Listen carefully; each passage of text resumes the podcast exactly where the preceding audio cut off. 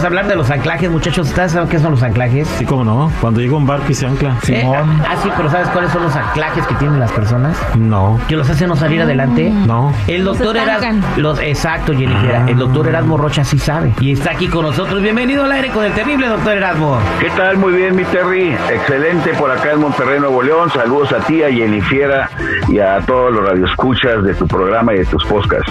Eh, Muchas gracias. Mire, hoy vamos a hablar de los anclajes en la vida y para explicar un poquito en contexto de lo que nos va a platicar el doctor Erasmo Rocha, ¿se han fijado ustedes que a veces es que ven algo en la calle que les da para abajo o algo que les da mucha energía, escuchan una música que los hace sentir muy bien y de repente una música que los hace sentir muy mal, Eh, están en algún lugar eh, donde sienten una paz, una tranquilidad, de repente están en otro donde se quieren salir corriendo porque sienten que se les drena todo lo positivo que llevan dentro.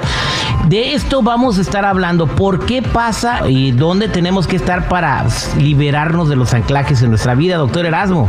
Sí, vamos a hablar de eso, mi Terry. Son importantísimos y quisiera platicarles en este segmento sobre la importancia y que empiecen a hacer algo al entenderlo. Adelante, lo escuchamos. Fíjate que estuve en una conferencia hace unos días en Tijuana y se sorprendieron mucho cuando hablé de anclajes diciéndoles que son las energías ancladas en cosas que nos influyen. Y entonces entendemos anclajes tradicionales como cuando tú tienes una canción con la que te acuerdas de un amor, pues cada vez que la escuches te vas a acordar de esa persona, estás anclado a esa persona. Otros anclajes son los perfumes, te has notado que de pronto tienes una relación con una persona en el pasado, usó un perfume, lo vuelves a oler después y viene un sentimiento, estás ancladísimo. Hay anclajes visuales como ver el mar que nos calma, como ver el verde del campo, hay muchos anclajes que han estado ahí siempre. Hay anclajes inconscientes como ver sangre y la gente se desmaya y no sabía que ver sangre lo iba a desmayar, pero está ancladísimo. Entonces tenemos anclajes tradicionales. Si un maestro tuyo estaba calvo y era bien rudo contigo y te hizo sufrir, pues como que ves un calvo y te acuerdas y te caen gordos, se llaman anclajes. Eh, hay anclajes mentales como acordarte de tu casa donde pasaste la infancia, algunos de la alegría, otros tristeza, otros coraje porque fuiste golpeado. Hay anclajes de recuerdos recientes, como no me acuerdes de ese trabajo, de esa persona, porque nomás me acuerdo y, y- y me siento mal, o me acuerdo muy bien, sonrío porque me acuerdo de una persona que me trató muy bien y, y- y la aprecio. Entonces hay muchos anclajes, todo lo que te influye, que tiene una carga emocional, estamos anclados. ¿De qué te quiero hablar hoy que son importantísimos y que todo mundo se sorprende cuando le digo? Las anclas, los anclajes de vida se fabrican con las emociones que tú le cargas a un estímulo. Es decir, si tienes un amigo y se la pasan a todo dar y ese amigo le gusta música, mucho un artista, un, un cantante y anda contigo y lo aprecias mucho, llega a ser tu mejor amigo y de pronto te va lejos, pues cuando escuches ese artista te acuerdas de tu amigo y te traes buenos recuerdos. Perfecto. Los anclajes más fuertes, mi, mi Terry, los más difíciles, los más duros, se llaman anclajes energéticos y son, te voy a explicar a ti y al público. Es como que si tú en tu iglesia, suponiendo que vas a la iglesia, hay un lugar donde tú vas, una iglesia donde vas y te sientes en mucha paz, bueno, pues cada vez que te sientas mal, llegas a ese lugar y te da paz porque lo cargaste de paz. O si tú en tu casa eh, hay un lugar donde juegas con tus niños y siempre están riendo, y siempre se están riendo y ahí juegan bastante, un día están los niños, estás en ese lugar y está cargado de alegría, como ir a un kinder y está cargado de toda la alegría de los niños, o ir a una funeraria y estar solo ahí, pues está cargado del llanto de la gente. El lugar más anclado para que todos ustedes pongan mucha atención, el que más te influye, y fíjate lo que voy a decir, que determina tu día en, no sé, 50, 60% por la carga que te influye, es tu recámara. La pregunta, estimados amigos, y para ti, mi Terry, ¿de qué está cargada tu recámara, tu cama? Porque mucha gente ahí sufre, ahí llora, ahí se complica, ahí se pelea con la pareja o ahí es feliz con la pareja, pero la mayor parte de todos nosotros venimos de una pandemia de dos, tres años, donde estuvimos con ansiedad, con angustia en la noche, viendo ahí en el celular, se murió aquel, se murió este otro, otra muerte más, otro moñito negro en las redes, y cargamos de angustia esa recámara.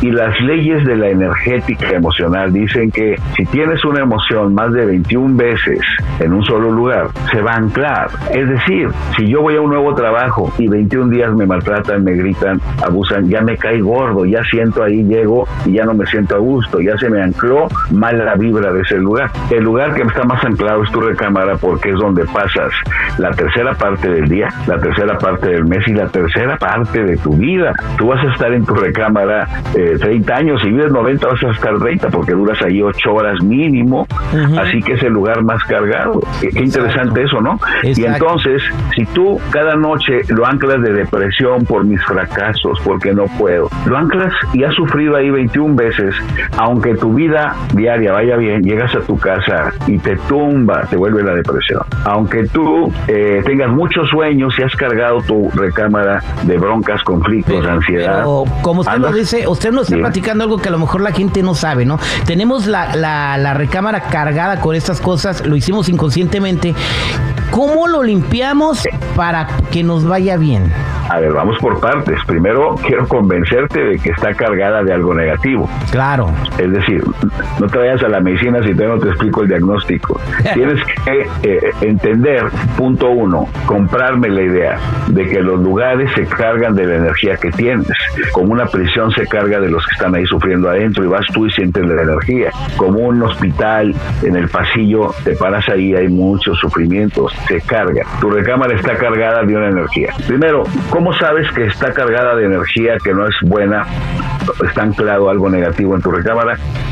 Si no puedes dormir, la causa más frecuente es que tengas anclado ahí, que te pones a pensar en cómo resuelvo, cuáles son las broncas, cómo pago aquello, cómo pago esto.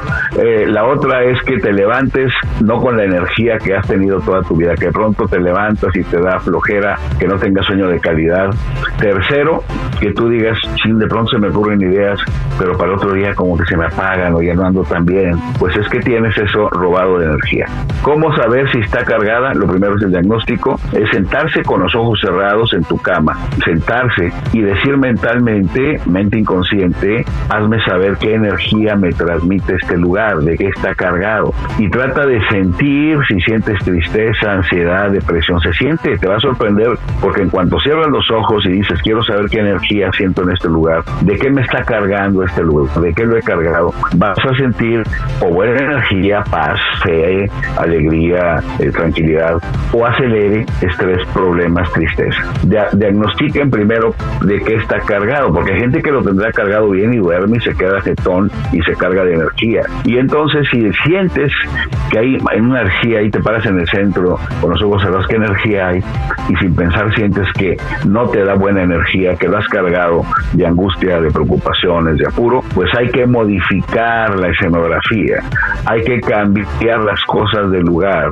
de tu recámara y si pudieras hasta el color. Hay que ver otras cosas diferentes, como si fuera una recámara diferente. Y por 21 noches tienes que decir, mente inconsciente, haz que este lugar me dé tranquilidad, buenas ideas, ánimo, paz, sueño. 21 días para cargarlo ahora o anclarlo de algo activo.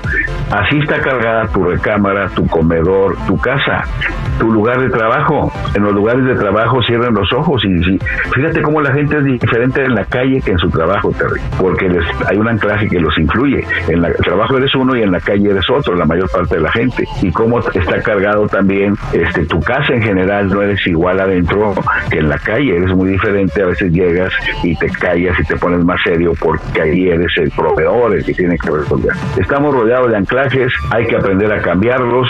Una forma es la que te dije, mueve todo, decreta por 21 días un nuevo programa mental y eso te puede ayudar. Exacto, bien. eh, eh, eh, hoy aprendimos algo de esto de los anclajes, de verdad muy interesante el tema y, y yo creo que mucha gente el día de hoy se dio cuenta que de, de dónde proviene que se sientan mal, deprimidos eh, o que amanezcan cansados. El anclaje y bueno, Sí. el- la falta de energía que no les da su recámara. Doctor Erasmo Rocha, muchas gracias para hablar de este tema, ver estos temas y más cosas. ¿Cómo lo podemos seguir en sus redes? Búsquenme en redes como DR, D de dedo, RD. DR de Doctor Roch, Erasmo Rocha Narváez. Y estoy en Facebook, ahí subo muchas cosas. En TikTok he subido hasta terapias. En YouTube también estoy, busquen mi canal de YouTube, hay ahí algunas conferencias. Y con gusto estaré ahí para ayudarles a ser mejores seres humanos. Muchas gracias. Nos escuchamos la próxima semana, doctor. Saludos, mi Terry, saludos, saludos a todos.